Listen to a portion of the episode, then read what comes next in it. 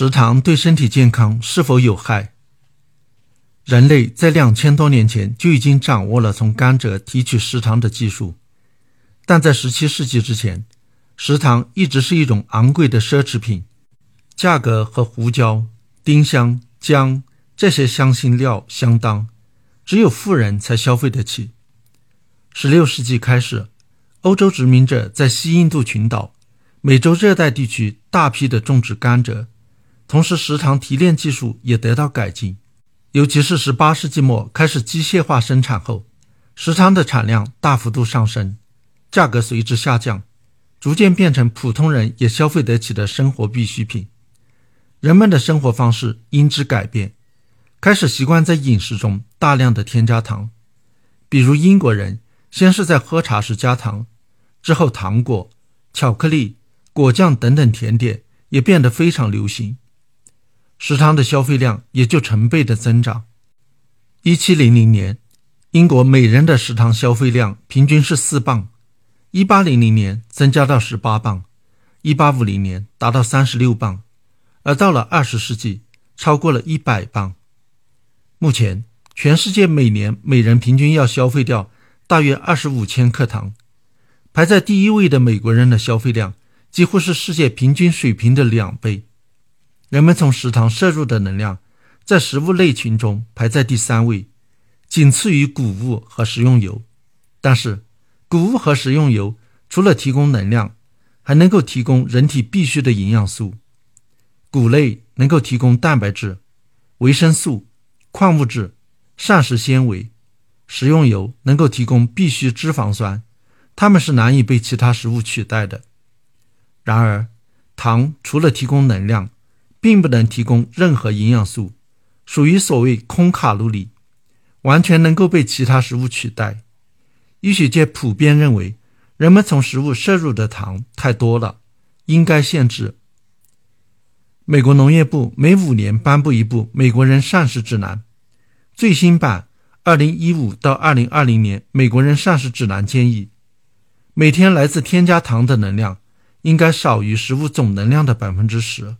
而当前，美国人平均每天从添加糖摄取的能量占了食物能量的百分之十三，大部分人都超标了。世界卫生组织也发起了限制糖摄入的战争。二零一五年颁布的《成人与儿童糖摄入指南》给出了比美国膳食指南更加严格的建议。世界卫生组织强烈建议在一生当中减少游离糖的摄入，对成人和儿童。世界卫生组织强烈建议把游离糖的摄入减少到少于总能量摄入的百分之十。世界卫生组织有条件建议将游离糖的摄入进一步减少到低于总能量摄入的百分之五。比较美国膳食指南和世界卫生组织指南，会发现二者略有差异。美国膳食指南针对的是添加糖，指的是加工。烹饪时添加到食品当中的蔗糖、糖浆、果糖、葡萄糖、蜂蜜、麦芽糖等各种糖类甜味剂，并不包括食品中天然存在的糖。而世界卫生组织说的游离糖，指厂商、厨师或者消费者添加到食品中的单糖和双糖，以及蜂蜜、糖浆、果汁和果汁浓缩液中天然存在的糖。主要的差别在于果汁、果汁浓缩液。如果是未添加糖的原汁，美国膳食指南是不把里面的糖分算进去的。但是果汁中都含有游离糖，按照世界卫生组织的建议是要算的。至于完整水果和蔬菜中的糖，被称为内源性糖，并不属于游离糖。为什么同样是糖，内源性糖就可以不算呢？这是因为。内源性糖由植物细胞壁包裹，消化起来比较缓慢，进入血液所需的时间比游离糖长。淀粉等多糖类碳水化合物也会被消化成葡萄糖，但是消化和吸收同样比较缓慢。因此，内源性糖多糖虽然和游离糖一样能够提供相同的能量，但是对身体的危害没有游离糖那么大。游离糖对人体究竟有什么特别的危害呢？要确定一种在食物中几乎无处不在的成分的害处，是非常困难的。通常有两种研究方法，一种是随机对照临床试验，将试验对象随机的分成两组，控制他们的饮食，一组摄入的游离糖多，一组摄入的少，一段时间后比较他们的身体状况。另外一种方法是队列研究，并不对研究对象的饮食进行干预，而是根据他们过去或者现在的饮食中游离糖含量的高低进行分组。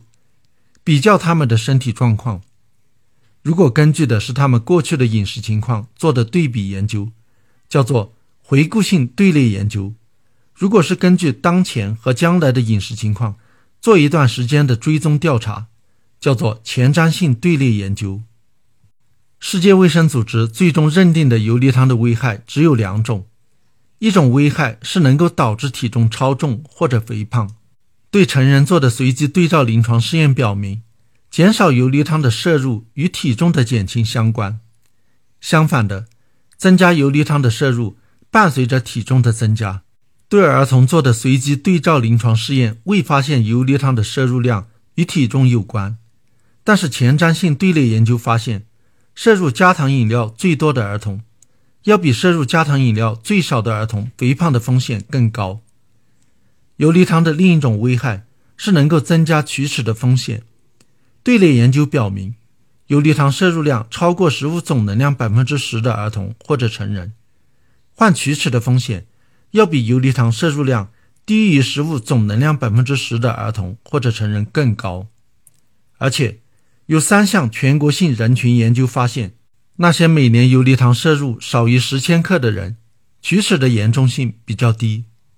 此外，还有一些证据表明，游离糖摄入偏多会增加心血管疾病、糖尿病和某些类型癌症的风险。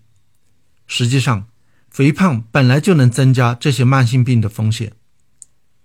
这些研究的证据的质量都不高，也就是说，还不是定论，结论存在不成立的可能性。还不是定论就敢做少吃糖的建议，制糖业的人要抗议了。但是。这是多项研究的综合结果，结论有一定的可重复性，虽然不是定论，也很有可能是成立的。如果这个建议是对的，那么对健康大有好处；万一这个建议是错的，对健康也无害处。目前并没有发现少吃游离糖对身体有任何害处，因此摄入的游离糖越少越好，不要超过食物总能量的百分之十。这个量等于多少食糖呢？一个人为了维持健康体重所需要的食物能量，并没有固定的标准，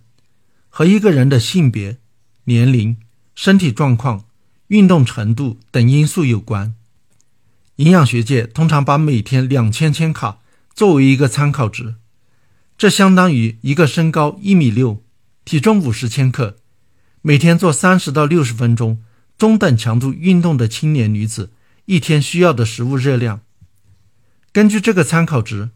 每天从游离糖摄取的能量不能超过两百千卡。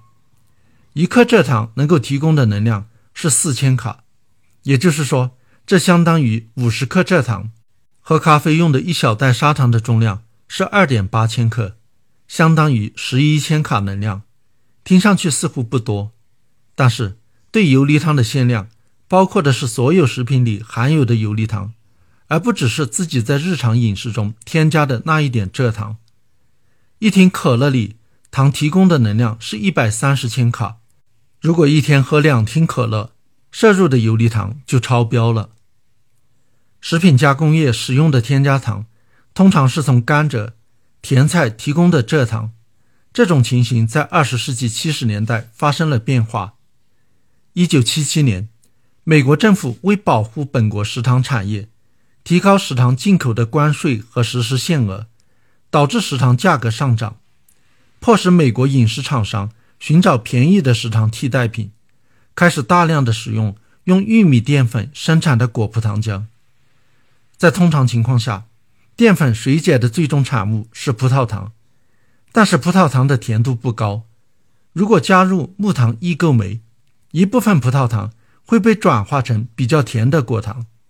这样生产出来的葡萄糖果糖混合物就叫做果葡糖浆。许多人指责果葡糖浆不是天然的甜味剂，是导致三四十年来美国肥胖症流行的元凶。的确，有些研究表明，摄入同等量的果葡糖浆和葡萄糖的话，果葡糖浆对身体的不良影响超过了葡萄糖。例如，有动物实验发现，吃葡萄糖会让动物产生饱足感，血糖浓度到一定程度，动物就觉得吃饱了，从而停止进食；而果葡糖浆不会让动物有饱足感，所以动物会不停地进食，就容易发胖。还有的研究发现，果葡糖浆要比葡萄糖更容易转化成甘油三酯，会造成内脏器官脂肪的沉积。果葡糖浆与葡萄糖的区别在于，它除了含有葡萄糖，还含有果糖，所以它对身体的不良影响都是因为果糖导致的。但是果葡糖浆虽然也被叫做高果糖玉米糖浆，其实它里面的果糖含量并不算高。我们可以把它跟蔗糖做个对比，蔗糖是一种双糖，一分子的蔗糖消化后产生一分子的葡萄糖和一分子的果糖，相当于含有百分之五十的果糖。食品加工业使用的果葡糖浆主要有两种，一种用于糕点、谷物早餐、饮料等各种加工食品，其果糖含量为百分之四十二，比蔗糖中的果糖含量还要低。另一种用在可乐等软饮料中，其果糖含量高一些，